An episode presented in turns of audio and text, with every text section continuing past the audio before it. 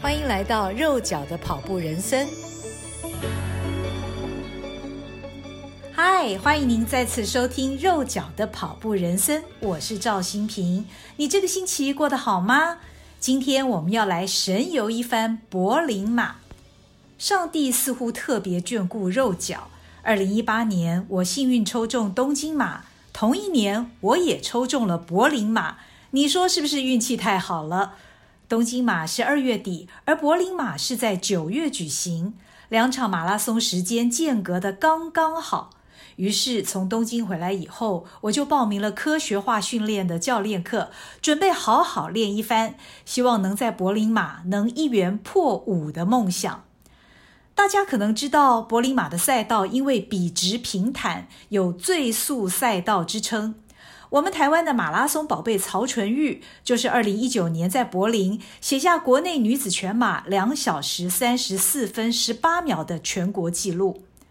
而在二零一六年以前，国际间已经有十次马拉松世界纪录在柏林创下，因此被称为最速赛道，似乎毋庸置疑。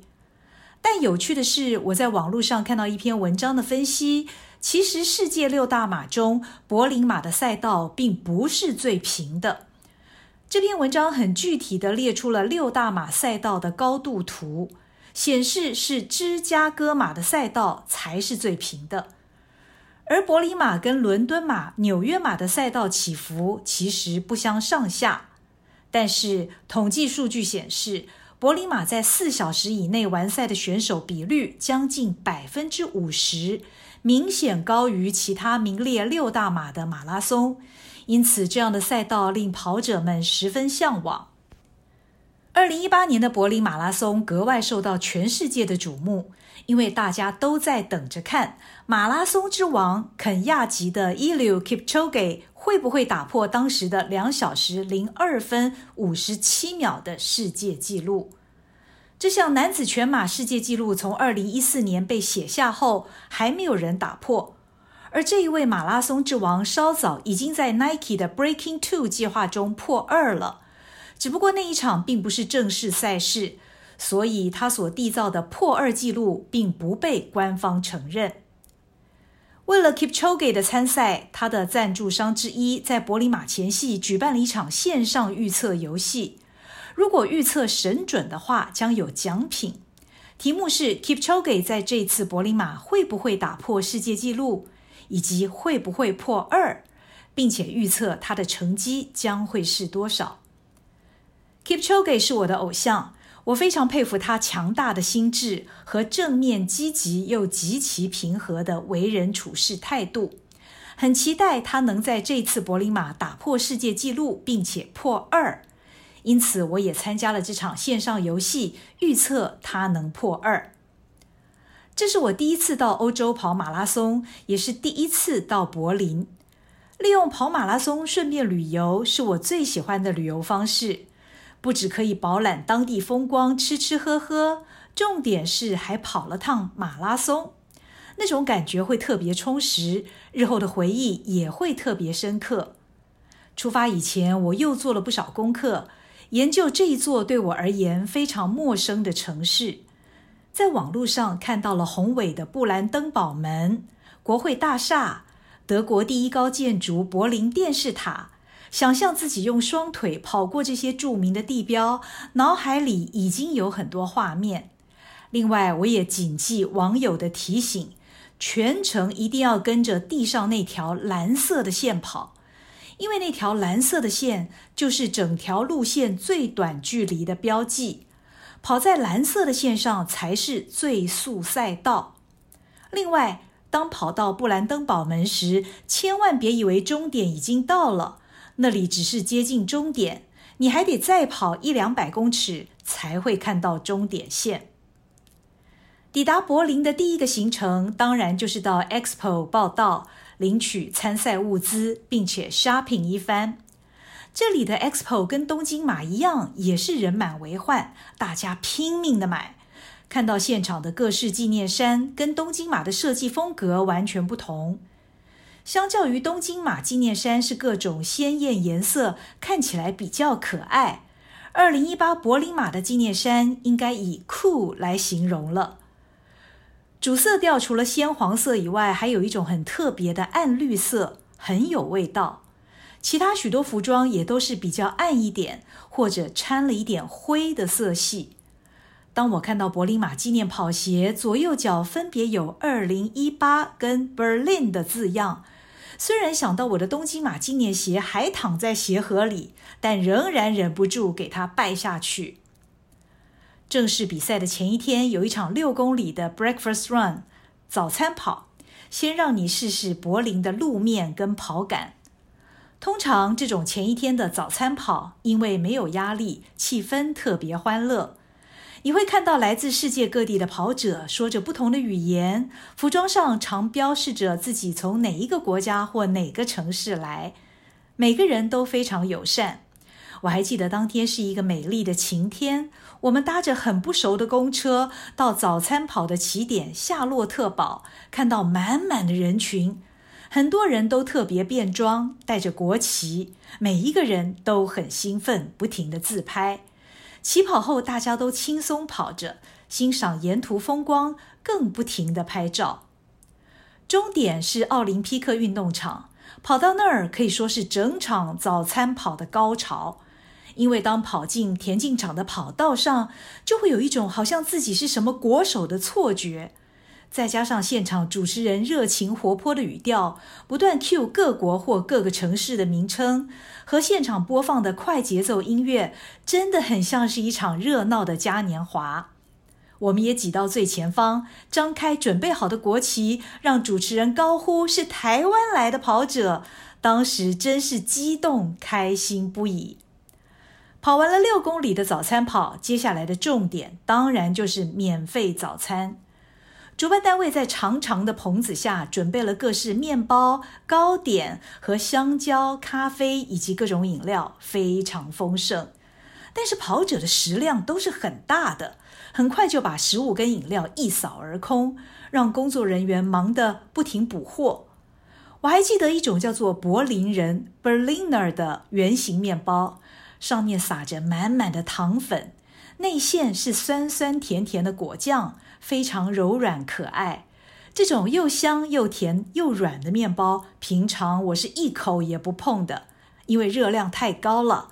但是当天觉得不吃实在可惜，来到德国怎么能不吃当地的面包呢？最后好像一连吃了两三个呢。正式比赛当天也是个晴天，看天气预报，最高温会上升到二十二三度，是个偏热的天气。这次我有了东京马的经验，所以选择不寄物，轻松很多，什么也不必带，就到起跑区集合。当时觉得周围的男男女女个子都好高啊，毕竟这是欧洲的马拉松，西方人的身材普遍比较高大，很羡慕他们的腿长，跨一步可抵我们好几步。柏林马吉祥物是一只穿着绿色衣服的黄鼠狼。每一个分区起跑前，他都会在前面搔首弄姿，带动气氛。等待起跑的时间虽然漫长，但是东瞧瞧，西看看，拍拍照，欣赏其他跑者的模样和装扮，时间很快就过了。一起跑后，我谨慎地跟着地上的蓝色线跑，很快先通过了胜利女神柱，接着进入市区。起初一直忍不住拿出手机自拍，但是周围的跑者好像都没有什么人自拍。接着，好些路段会跑在像是郊区、路面比较窄的路段。每一次跑马拉松都是一个人的旅行，虽然身旁有无数跑者，但是全程都在和自己对话，边跑边欣赏第一次看见的陌生景致。新鲜感十足，也觉得非常幸福。很快的，我就发现赛道虽然有所管制，但是并不严格。不时会有路人想利用跑者之间的空隙快速穿越马路，甚至还有人带着脚踏车或者大行李通过，让跑者也得时时提高警觉。此外，柏林马沿途有很多加油的民众和不同的团体进行各种表演，炒热气氛，一路都很嗨。大约跑到一半的时候，我看到有观赛者高举二零一三九 WR 的字样，为跑者大声加油。很快我就明了，WR 代表 World Record，两小时零一分三十九秒的全新世界纪录诞生了。Kipchoge 跑出了二零一三九的男子全马世界纪录，这真的是太棒了。虽然没有破二。但是与马拉松之王一起参加同一场马拉松，令跑者们感到与有荣焉。这样的讯息也让即便是肉脚的我觉得振奋不已，而加速了自己的脚步。跑到大约四十公里处，台湾精品赞助的拱门时，我看到一位斜背着包包的男士在我眼前穿越了赛道。咦，那不是我们的驻台代表谢志伟吗？匆匆一瞥，实在太巧了。我记得我以前还访问过他呢。我继续卖力，用仅剩的力气跑着。马拉松真的是一种需要高度身心理耐力的运动，只有坚持才能抵达遥远的终点。最后，终于看见高大的布兰登堡门，黄鼠狼吉祥物也在这里蹦蹦跳跳，跟跑者互动。这里是重要的官方摄影拍照点，一定要好好表现呐。